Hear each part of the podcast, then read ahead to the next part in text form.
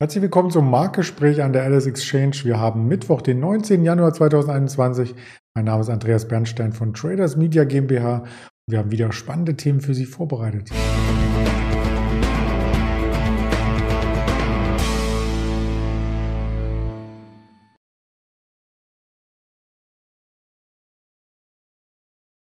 Dabei geht es natürlich erst einmal um den DAX. Ein Reversal heute. Wir werden es gleich erfahren. Schauen auch so ein bisschen politisch auf Russland, haben dort ein ETF mitgebracht und natürlich in dem Zusammenhang ist auch der Ölpreis sehr, sehr spannend, der weiter anzieht. Aus Unternehmenssicht die Activision Blizzard und Goldman Sachs, die haben gestern für Furore gesorgt und das Ganze möchte ich nicht alleine darbieten, sondern mit unserem Händler Andi in Düsseldorf, den ich recht herzlich begrüße. Hallo Andi.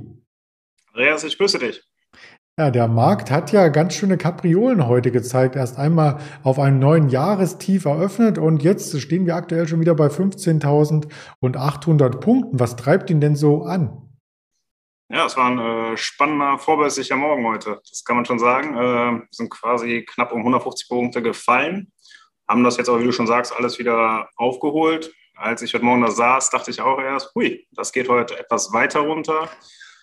Ja, Woran lag es? Schwer zu sagen. Corona-Zahlen achten wir nicht mehr drauf. Haben einen neuen Rekord von 100.000. Ist egal. Jetzt, glaube ich, ist eher im Fokus äh, Russland und äh, was an der Grenze zur Ukraine dort passiert, denke ich. Mhm. Da war ja unsere Außenministerin gestern im Gespräch mit dem ähm, Außenminister von Russland, mit dem Herrn Lavrov. Und ja, das war ein ähm, konstruktives Gespräch. Sie hat sich auch gut geschlagen für diesen großen Auftritt, vernahm man aus den Medien, aber erreicht hat sie nichts. Ja, genau. Also was man so gelesen hat, war es gut. Hat, äh, ich sag mal, den westlichen Standpunkt äh, klargemacht, in Anführungszeichen. Mhm. Ja, es ist die große Frage. Die Gespräche wurden ja auch schon vorher die ganze letzte Woche geführt. Trotzdem gab es Freitag diesen äh, Cyberangriff von Russland, wo, oder höchstwahrscheinlich auf die Ukraine. Alle Worte helfen da wohl nichts. Ich denke, ja, es bleibt spannend, aber rein mit Worten wird das wohl nicht so einfach zu lösen sein. Und äh, ja, man muss halt abwarten, wie Russland da weiter vorgeht. Ja, und es gibt auch schon die ersten ähm, Interventionen, ähm, wobei äh, politisch natürlich nicht gewollt ist, dass es hier in Richtung der Erdgaslieferungen geht, denn da ist Deutschland auch ein Stück weit abhängig von Russland. Also ich glaube, das wird außen vor gehalten bei den ganzen Verhandlungen und bei dem Säbelrasseln, aber zum Beispiel das Thema SWIFT-Zahlungssystem liegt auf dem Tisch, wie ich hier gerade gelesen habe. Genau, unter anderem das. Und ähm, ich weiß jetzt gerade nicht von wem, aber es kam auch gestern größere Warnungen, ja, die, ich glaube, äh, Merz war es, der davor gewarnt hat, Friedrich Merz, der davor gewarnt hat, äh, Russland aus diesem Zahlungssystem auszuschließen, weil das zu weiteren Kapriolen führen würde auf den Finanzmärkten und auch zu, äh, ja, zu, einem weiter zu einer weiter verschärften Krise. Mhm. Bei der ganzen Öl- und Gassache bin ich mir nicht so ganz sicher, wer da am längeren Hebel sitzt, um ehrlich zu sein. Klar sind wir vom russischen Gas abhängig. Andererseits haben die Amerikaner schon gesagt, sie würden einspringen, wenn die äh, Russen das Gas abdrehen würden. Und wenn man aus, aus russischer Sicht sieht, ja gut, dann liefern sie halt kein Gas nach Deutschland. Ist die Frage, wo es dann hingeht. Geht es nach China? Kauft China das äh, Gas dann ab? Das ist halt, ja, das sind so diese Fragen, die mich beschäftigen, sage ich mal. Ja, dann wird vielleicht alles rund um den Globus hin und her geschifft und die Profiteure sind dann die Transportunternehmen. Also natürlich auch ein Wahnsinn. Äh, da mag man gar nicht drüber nachdenken, zumindest nicht in dieser kurzen Schalte, sondern lieber auf den Gesamtmarkt schauen. Und vielleicht bringt ja diese Unsicherheit in Russland auch eine gute Investitionszeit mit sich. Und dazu hast du uns einen ETF mitgebracht. Ich habe das mal als antizyklisch deklariert, denn da bleibt kaum noch Gewinn auf Sicht von einem Jahr übrig gerade. Ja, du sagst es schon. Wenn man es, äh, ja, wenn man das ganze Bild nicht ganz so schwarz malt, wie wir es gerade gemacht haben, oder wie es quasi in dem, ja, in dem äh, russischen Markt, beziehungsweise in diesen ETF eingepreist ist, der seit Mitte Oktober, glaube ich, ja, um die 40 Prozent schon fast verloren hat. Allein letzte Woche um die äh, 12 Prozent verloren, von der letzten Woche bis jetzt 12 Prozent verloren hat, dann könnte man sagen, hier ergeben sich Chancen, wenn alles gut ausgeht, man sich einigt und so weiter.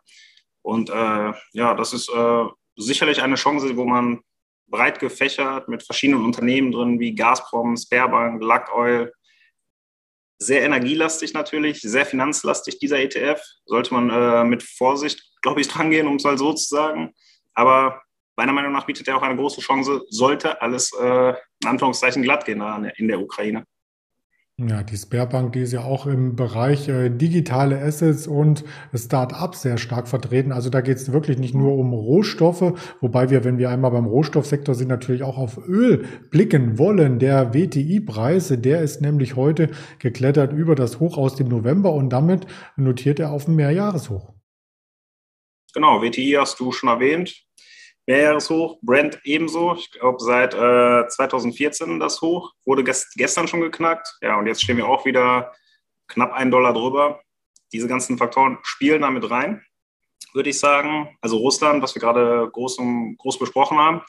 Was weniger in den Mainstream-Medien ist, ist halt gestern, dass der Jemen zum Beispiel Abu Dhabi wieder angegriffen hat, dass sich da wieder eine ja, neue Krise anbahnt oder auftut. Da sollte man von der Nachrichtenlage, wenn man in Öl investiert, ist sicherlich auch äh, genau drauf gucken. Und äh, ein weiterer Faktor ist, der auch nicht so ganz in den Nachrichten oder nicht so deutlich in den Nachrichten zu lesen ist, dass die OPEC-Plus-Länder ihre Fördermenge von 400.000 Barrel pro Tag nicht erreichen können. Ja, das ist ein Faktor, der den Ölpreis weiter hochtreibt. Und wenn man weiter ein bisschen rumspinnt, ein bisschen Fantasie dahinter hat, könnte man sagen, Omikron scheint nicht so der Einfluss oder den Einfluss auf den Markt zu haben, könnte man auch wieder sagen, ja, dann wird es vielleicht auch gesamtgesellschaftlich nicht so einen großen Einfluss bekommen. Vielleicht ist das ein oder ein Profiteur von die Reisebranche, was dann auch den Ölpreis noch weiter treiben würde. Also sagen wir mal so, mich würde es nicht wundern, wenn der Ölpreis dieses Jahr die 100 Dollar knacken würde. Mhm. Das hat auch Goldman Sachs als Kostziel ausgegeben, aber zu Goldman Sachs kommen wir danach. Dazwischen haben wir noch ein anderes Unternehmen, was gestern für Schlagzeilen sorgte, auf der positiven Seite, und zwar Activision Blizzard. Da steht eine Riesenübernahme im Raum und das Unternehmen war ja so ein bisschen äh, schon abgeschrieben in den letzten Monaten. Genau. Ähm, ja, warum war es abgeschrieben? Es hat viel damit zu tun, dass Mitte letzten Jahres war es, glaube ich, hatten äh, das Unternehmen mit äh, verschiedenen Vorwürfen der sexuellen Belästigung etc. zu tun. Ist auch, ich glaube, seit dem Hoch, lass mich nicht lügen, um die 105 Dollar war das mitten letzten mhm. Jahres oder Anfang letzten Jahres ist es gefallen. Ja, und jetzt kam gestern das Übernahmeangebot bei äh, 95 Dollar pro Aktie. Und klar, das hat den Kurs natürlich hochschießen lassen. Interessanterweise könnte man sagen, 95 Dollar ist das Übernahmeangebot. Wo steht die Aktie jetzt? Plus, minus bei 82 Dollar. Heißt, sie steht noch nicht da, wo das Übernahmeangebot ist. Was dabei wieder interessant ist, dass man sich sehr, sehr unsicher, äh, sehr, sehr unsicher ist, dass dieser Deal überhaupt durchgeht und dass die äh, Regulatoria in, äh, in Amerika das überhaupt durchwinken. Also von daher bleibt es in dieser Aktie auch spannend, ob diese 95 Dollar erreicht werden und was passiert, wenn die ähm, amerikanische Aufsicht diesen Deal halt ablehnt. Mhm. Da haben wir ja auch ähm, zum Beispiel bei Unilever gesehen, dass es da sehr äh, starke Verwerfung geben kann, wenn so ein Deal einmal platzt und man kann sich vielleicht bei der Branche insgesamt viel besser positionieren, wenn man nicht auf ein Einzelunternehmen setzt, sondern auch da auf einen ETF und da hast du uns ein spannendes Produkt ebenfalls mitgebracht. Richtig, hier haben wir einen ETF quasi auf den Gaming-Sektor jetzt nicht äh, stupid, wie man sich das vorstellt, Nintendo, Sony, Activision Blizzard, sondern da sind auch äh, AMD, Nvidia, Tencent, heißt Chiphersteller, Plattform, ähm, Plattformverfügung oder Unternehmen, die eine Plattform zur Verfügung stellen, heißt der komplette breite Markt, der mit diesem äh, Gaming-Sektor zu tun hat. Und ich muss ganz ehrlich sagen, ich kenne mich in den äh, einzelnen Gaming-Facetten gar nicht so stark aus. Deswegen wäre für mich persönlich so ein äh, ETF halt schon spannender wo ich den gesamten Markt abgedeckt habe und äh, davon profitiere, dass dieser Gaming-Sektor weiter steigt. Dass er weiter steigt, äh, ja, ich glaube, davon kann man äh, weiterhin ausgehen. Ist nur die Frage, welche Unternehmen davon profitieren. Wir haben gerade von Activision Blizzard gesprochen, die äh, zulegen 35 Prozent Übernahmeangebot. Aber es gibt auch wieder andere Unternehmen, die dann irgendwie stark darunter leiden müssen, wie eine Sony heute, äh, heute zum Beispiel, die dann 10 Prozent verliert, weil man befürchtet, dass die Marktanteile gegenüber Microsoft und der Xbox verlieren. Mhm. Ja, wenn aber alles zusammen in einen ETF gepackt ist, dann müsste sich das ja ausgleichen.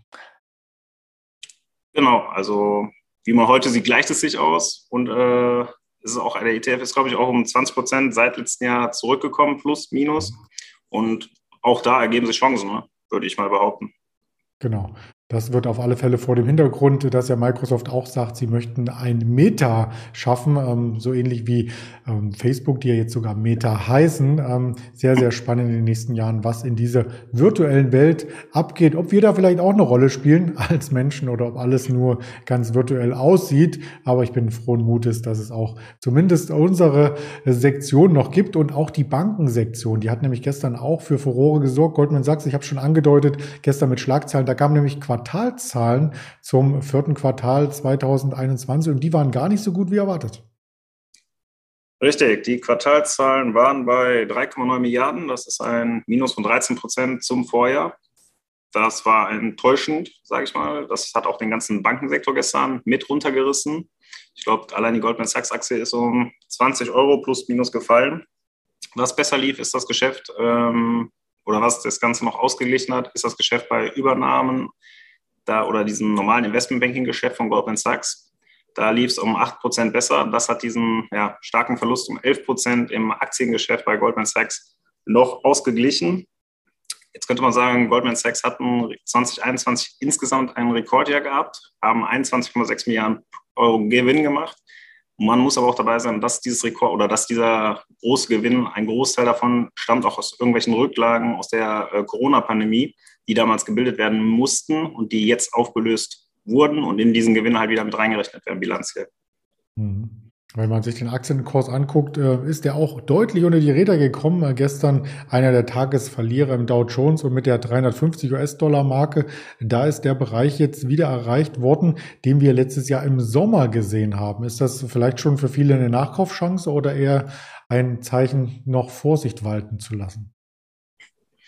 Ja, der Chart-Experte bist du, aber ähm für mich ist es auch sehr schwer zu durchblicken, ob das jetzt eine, gerade eine große Chance ist oder, ja, oder ob es noch ein weiteres äh, Abwärtspotenzial gibt. Ich bin, um ehrlich zu sein, im Bankensektor eher neutral aufgestellt. Da interessieren mich eher die Banken, die speziell von diesen Zinssteigerungen profitieren. Und da gibt es, glaube ich, bessere Banken als äh, Goldman Sachs, würde ich fast behaupten. Ja, wer mehr Informationen dazu haben möchte, das wollte ich auch jetzt nur als Gedankenstoß anregen. Wir haben natürlich keine Meinung, wir informieren nur darüber in diesem Format. Der darf aber gern noch einmal zurückspulen auf der Playlist der LS Exchange, denn am Samstag hatten wir ein ganz ausführliches Format mit dem Patrick. Da ging es nämlich um die Banken, unter anderem um Goldman Sachs. Da haben wir die Bilanz ein bisschen auseinandergenommen und verglichen mit der Deutschen Bank und der Commerzbank und gesagt, was es bei den steigenden Zinsen hier für Möglichkeiten für die Investmentbank Banken gibt. Also gerne da reinschauen. Den Kanal habe ich hier einmal aufgelistet, wie er heißt, ls-exchange. Auf Twitter gibt es weitere Informationen im Handelstagesverlauf, auf Instagram Eindrücke auch aus dem Handel, auf Facebook Informationen sowie dieses Interview auf Spotify, dieser Apple Podcast und Amazon Music noch als Hörvariante zu hören. In diesem Sinne lieben Dank für die Information an dich, Andi, und eine erfolgreiche Woche dir. Danke, wünsche ich dir auch. Danke, ciao. Ciao.